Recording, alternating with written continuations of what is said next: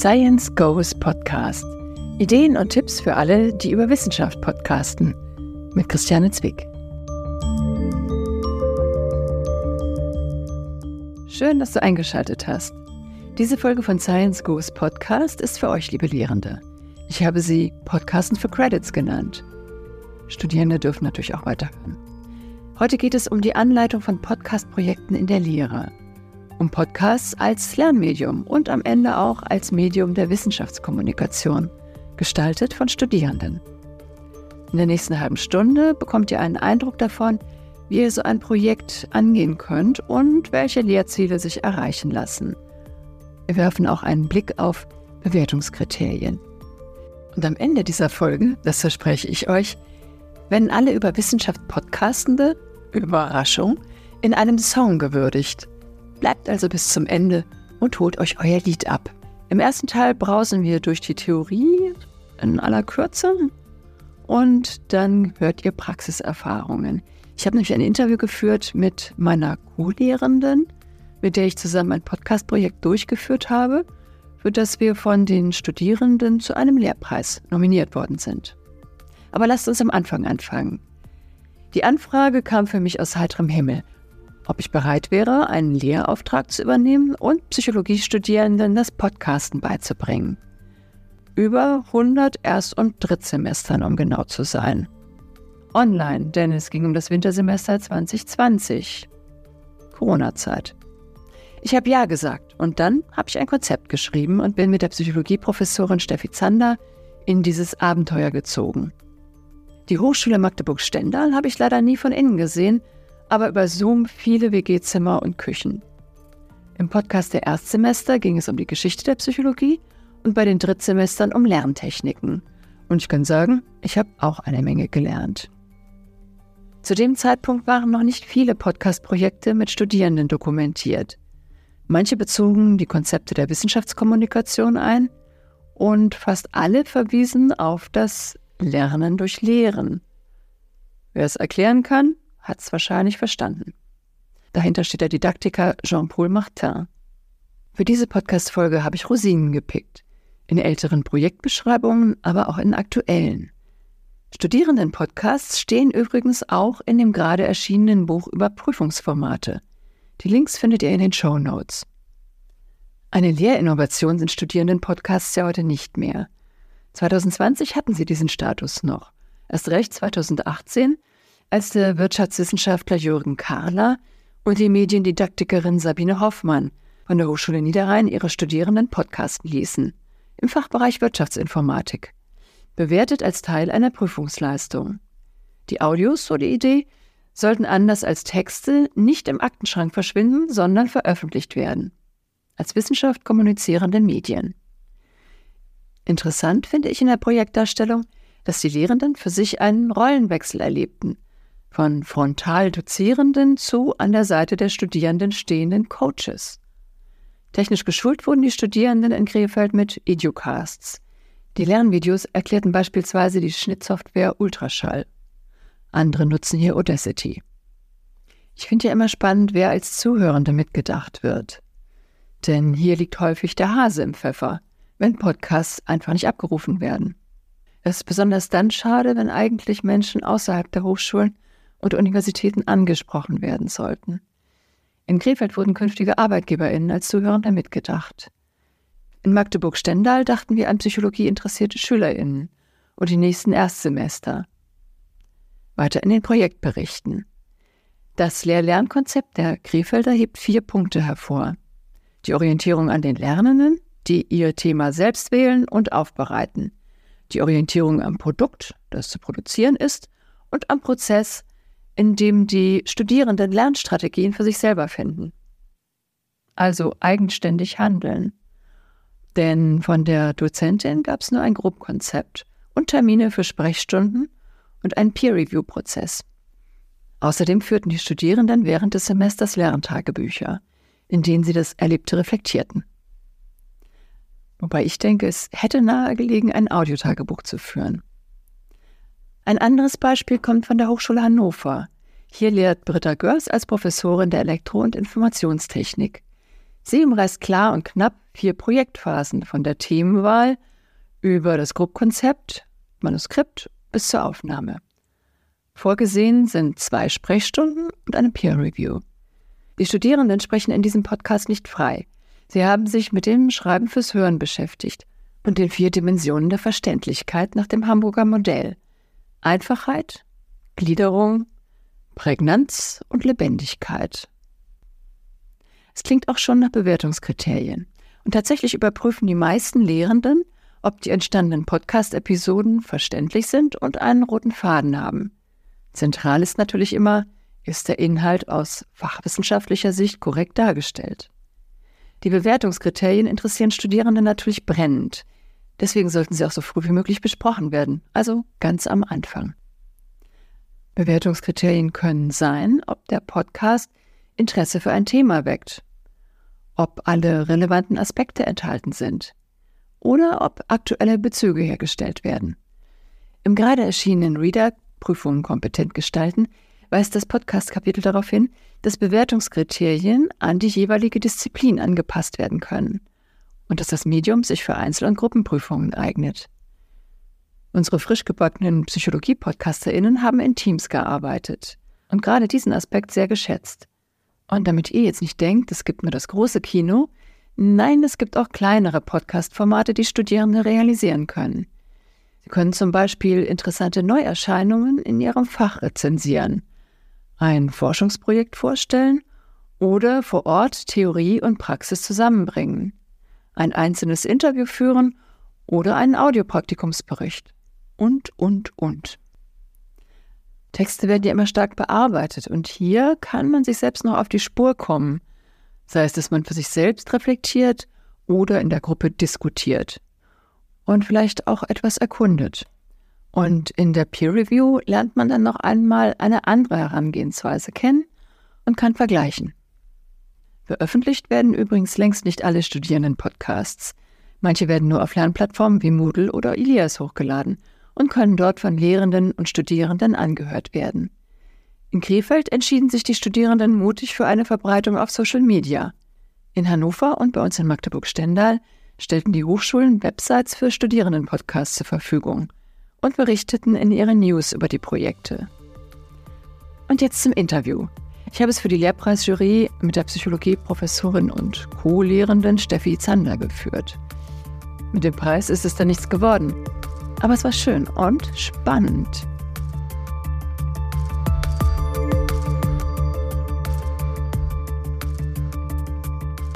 Studierenden-Podcasts, Podcasts als Leistungsnachweise – Darum soll es in diesem Interview gehen. Ich spreche mit Steffi Zander, Psychologieprofessorin an der Hochschule Magdeburg-Stendal. Während der Pandemie hat sie zur Geschichte der Psychologie Online-Vorlesungen gegeben. Die gut 100 Studierenden hatten dann die Aufgabe, ihr Prüfungsthema als Podcast-Folge zu präsentieren. Ich bin Christiane Zwick. Ich habe das Projekt als Hörfunkjournalistin unterstützt und möchte aber jetzt gerne hören, wie das aus der Lehrendenperspektive aussieht. Unter dem Titel Die Seele unter der Lupe stehen alle Folgen nun online für die nächsten Erstsemester. Liebe Steffi Zander, wie viele Podcast-Folgen sind es denn nun geworden? Und wie lauten einige der Titel? Es sind insgesamt 20 Podcasts geworden. Einige der Titel sind zum Beispiel Die Seele, das ewige Mysterium, Die Seele in der Antike und heute, Auf den Spuren der Erkenntnis, durch Raum und Zeit. Sind wir alle irre? Wow. Also da merkt man schon, da tut sich ein gewisses Spektrum auf. Was war denn das Ziel, was du da verfolgt hast? Naja, Geschichte der Psychologie ist vor allem, wenn man ganz vorne anfängt, bei der Seele und Aristoteles zum Beispiel, was, was manchmal auch ein bisschen schwierig und sperrig zu verstehen ist. Und ein Podcast hat aus meiner Sicht die Möglichkeit geboten, die Themen auch irgendwie spannend und mit einer Verbindung zu heute aufzubereiten. Das ist das eine, also das Inhaltliche, das ähm, wirklich greifbar zu machen, auch für zukünftige Studierendengenerationen. Das andere ist aber vor allem auch, dass ja mit der Corona-Pandemie vor allem für die Erstsemester es gar nicht möglich war, sich tatsächlich kennenzulernen auf dem Campus, ne, in typischen Gesprächen im Vorlesungs- oder im Seminarsaal. Und der Podcast hat aus meiner Sicht eine gute Möglichkeit geboten, in Teams, also mit einem Zeit, Projektmanagement, sich zusammenzufinden und auch was Cooles zusammenzumachen einfach. Wie funktioniert es denn als Leistungsnachweis? So ein Podcast, so eine Podcast-Folge? Genau, als Leistungsnachweis haben wir auf der einen Seite das gestalterische und die technische Umsetzung bewertet, da die auch mit vermittelt wurde im Seminar. Die ist aber nicht mit ganz so einer starken Gewichtung reingegangen wie das Inhaltliche, weil das stimmen muss, auch an den Lehrbüchern orientiert sein muss und quasi auch ein wirklich strikter wissenschaftlicher Rahmen gegeben sein muss. Das war sicherlich auch die Herausforderung für die Studis, das irgendwie spannend zu machen, den Rahmen aber trotzdem wissenschaftlich zu halten. Was unterscheidet Podcast-Folgen von schriftlichen Leistungsnachweisen? Aus meiner Sicht muss einerseits klar alles wissenschaftlich auf einem wissenschaftlichen guten Niveau verarbeitet werden, die Lehrbuchtexte. Die Herausforderung ist hier aber, dass man daraus nochmal eine eigene Story, auch mit einer Storyline und, ne, und einer Dramaturgie entwickelt, was aus meiner Sicht nochmal ein weiterer Verarbeitungsschritt ist, den Transfer vielleicht auch nochmal tiefer macht. Und ja, neben dem, dass es vielleicht hoffentlich Spaß gemacht hat, den Studierenden, aber eine besondere Herausforderung daran ist, wo man auch gut erkennen kann, haben die Studierenden das eigentlich verstanden, was sie da machen sollen, ne? gerade durch diesen Alltagsbezug. Welche, welche Lerneffekte findest du besonders interessant?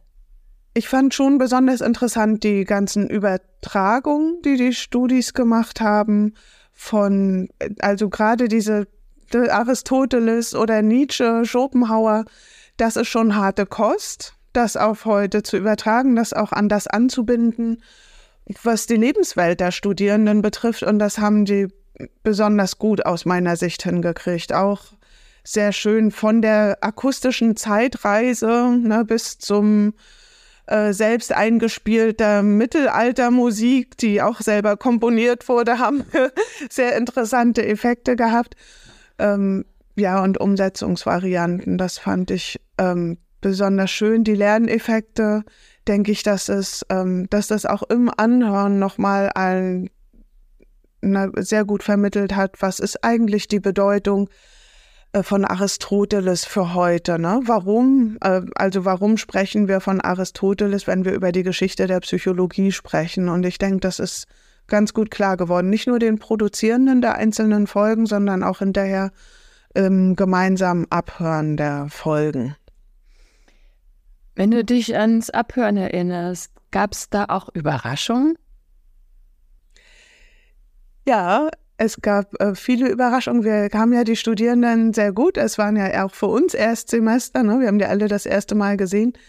Man hat die kennengelernt in den kleinen Gruppensitzungen und so. Und Ganz toll war natürlich, wenn man plötzlich die Stimmen von manchen Studierenden, die dann eingesprochen, die Geschichten erzählt haben, ähm, gehört hat und vollkommen überrascht war, was in den Studierenden steckt. Das fand ich besonders toll und spannend.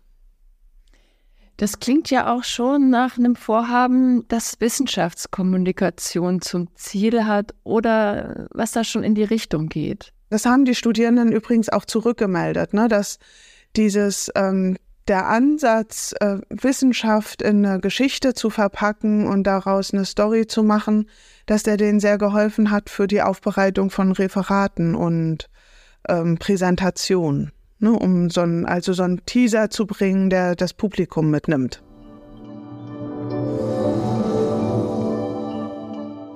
Wie gerne hätte ich ein paar Hörbeispiele in diese Episode von Science Goes Podcast eingebaut. Leider konnte ich die Studierenden nicht mehr darum bitten. Zu spät. Deswegen verweise ich an dieser Stelle auf die Webseite der Hochschule Magdeburg-Stendal. Die verlinke ich euch in den Show Notes. Dort könnt ihr in die Seele unter der Lupe reinhören. Wenn du anderen Lehrenden von dem Prozess erzählst, von dem Projekt, wie beschreibst du da die Schritte? Die Inhalte gut vorbereiten. Das Wichtigste der Podcasts, äh, Podcast-Produktion am Anfang gleich vermitteln und dann die Studis machen lassen.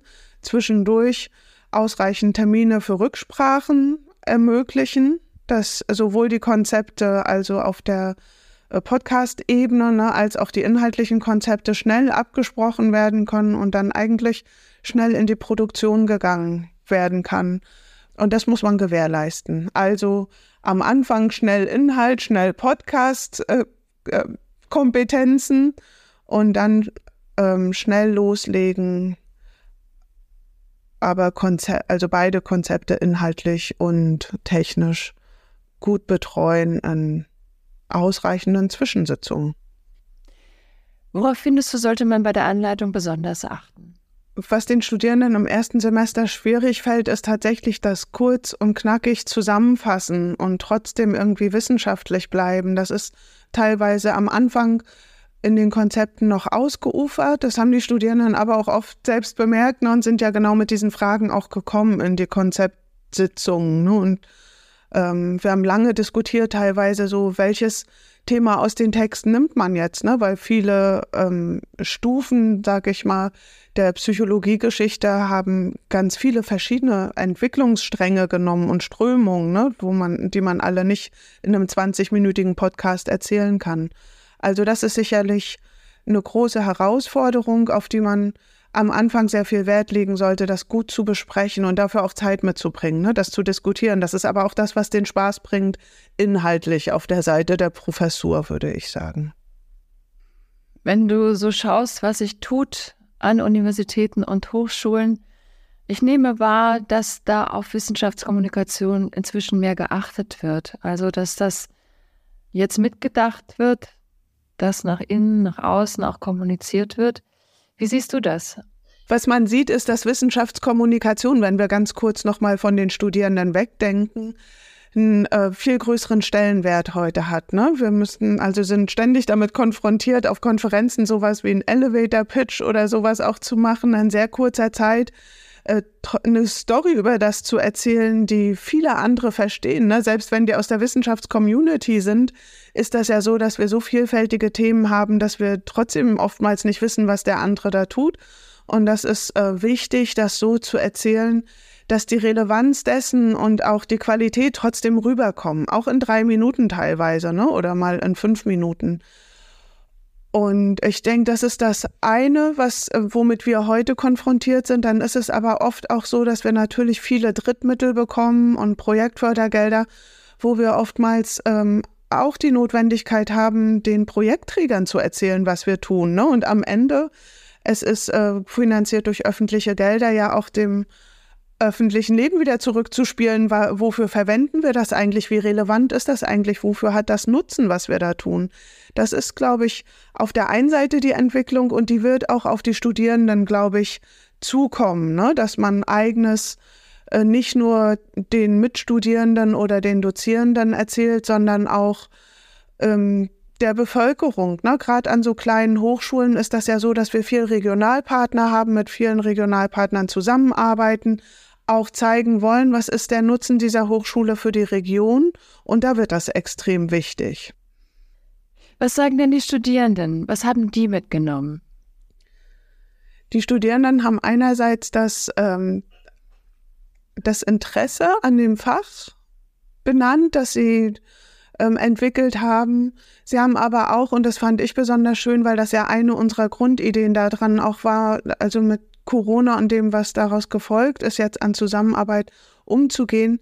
Sie haben viel benannt, dass Sie tatsächlich ja auch sowas wie Freunde gefunden haben, gute Teamkollegen gefunden haben, dass sie was über Zeit- und Projektmanagement gelernt haben. Ne? Also dass auch typische Soft Skills, die wir ja auch im Studium auch vermitteln wollen, gefördert wurden, dass sie aber am Ende auch vor allem das Interesse am Fach und ähm, ja diese also Inhalte verstanden haben, ne? dass sie die gut verstanden haben, dass die greifbar geworden sind.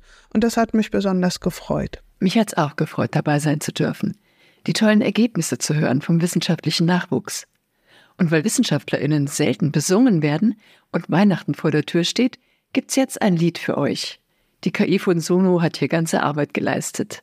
Link in den Show Notes. In Talking Science geht es um das Vergnügen, Wissen zu teilen im Podcast über Wissenschaft zu sprechen. Ich wünsche euch einen guten Start ins neue Jahr und die verdienten Lorbeeren. Sitting back, sipping tea, talking science with the best of them. Microscopes and molecules, we're delving deep in the emerald. From the cosmos to the oceans, every question brings delight. In the lab or on the airwaves, we're sharing knowledge day and night. Talking science, spreading facts. In this world of wonder, we're never gonna relax. Words of wisdom, theories unravel, unravel. In the realm of science, we're taking the gavel. Oh, yeah. oh, oh. Sitting back, sipping tea, talking science with the best of them. Oh, yeah. Microscopes and molecules, we're delving deep in the emerald. From the cosmos to the oceans, every question brings delight. In the lab or on the airwaves, sharing knowledge day and night. Oh, Talking science, spreading facts. Oh. In this world of wonder, we're never gonna relax. Words of wisdom, theories unravel, unravel. In the realm of science, we're taking the gavel.